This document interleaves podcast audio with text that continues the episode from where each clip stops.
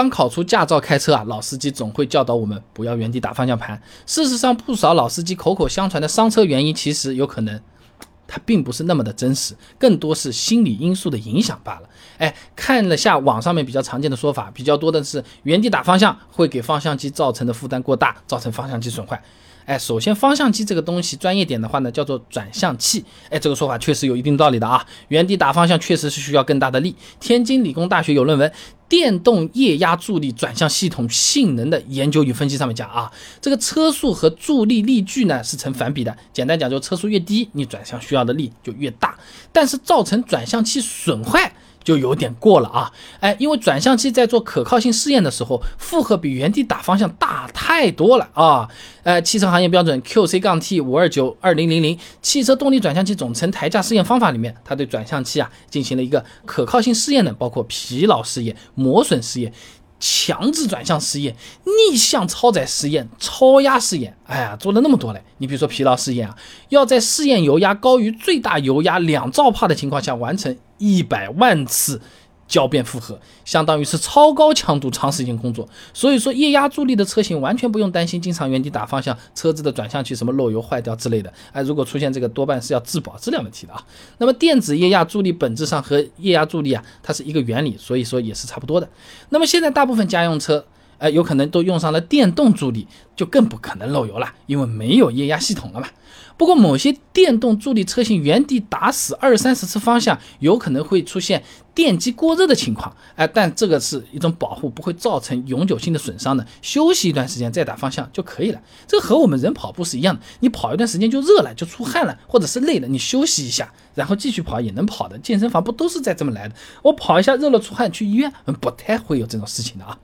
还有一种说法，原地转向这个负担很大，那经常这样损伤车子的悬架系统呢这个说法。也有点过了啊！西南交通大学硕士论文分享给你，《汽车弹性悬挂系统动态分析与改进设计》上面讲啊，这悬架系统呢是汽车中的弹性连接装置，是用以在被连接构件之间进行缓冲吸能，传递两者之间的力和力矩。哎，就是说呢，悬架本身就是用来吸收力的。一般家用车的这悬架起缓冲作用的部分呢，是一个钢弹簧，这个弹簧钢强度也是蛮高的啊，不会因为原地打方向就受不了的啊。那国标 GB 杠 T 幺二二二二零一六弹簧钢标准，一般车上用的呢是六零硅二锰弹簧钢，这抗拉强度不能低于一千五百七十兆帕，屈服强度不能低于一千三百七十五兆帕。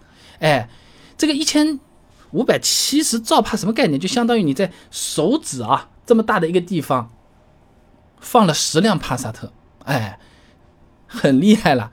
啊，还有那个悬架上面不是有个橡胶衬套的嘛？其实也很耐用的啊。辽宁大学孔令祥硕士论文分享给你，减震器橡胶衬套疲劳试验系统开发上面啊，他对橡胶衬套的特性描述啊，那经硫化过的橡胶材料助能能力啊是同质量弹簧钢的一百五十倍，而且呢产生较大的弹性变形。所以说啊，悬架本身它就是个很结实的系统，平时走烂路都是没有什么问题的，你更不用担心原地打个方向把它给给拧坏了，不太会。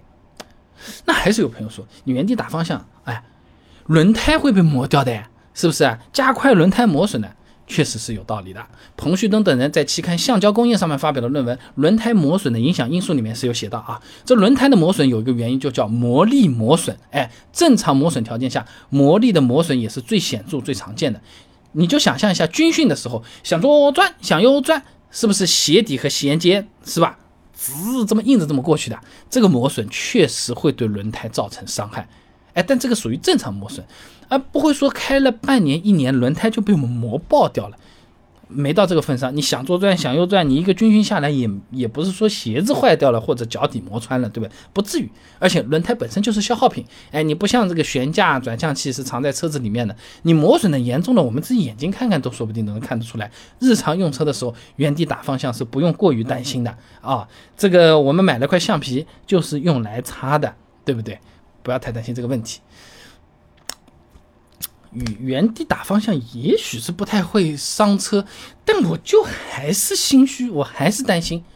心理作用也不是说不存在，哎，心理学上面有一种叫做禀赋效应，指的呢是人拥有某一样物品，就会提高对这样物品价值的评估。哎，这种现象呢，用行为金融学中的损失厌恶理论来解释啊，呃。该理论呢是认为人们在决策过程中对利害的权衡是不均衡的，对弊害的考虑远远大于趋利的考虑。简单讲，我们买了车子，心理上会不能接受车子受损，利益受损，对损失是比较有畏惧之心的，自然也就会更加担心原地打方向到底会不会伤车。就好像我们买个手机。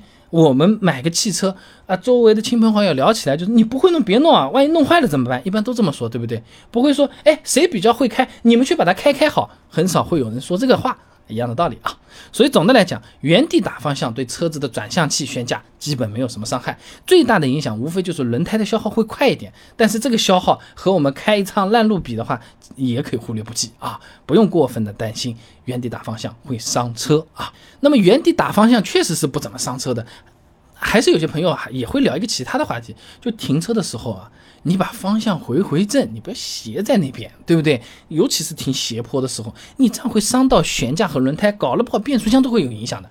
到底对还是不对？选车子的时候稍微讲究一点的朋友，有可能什么独立悬架、麦弗逊双叉臂啊、多连杆一大堆名词，他还需要研究研究的，对不对？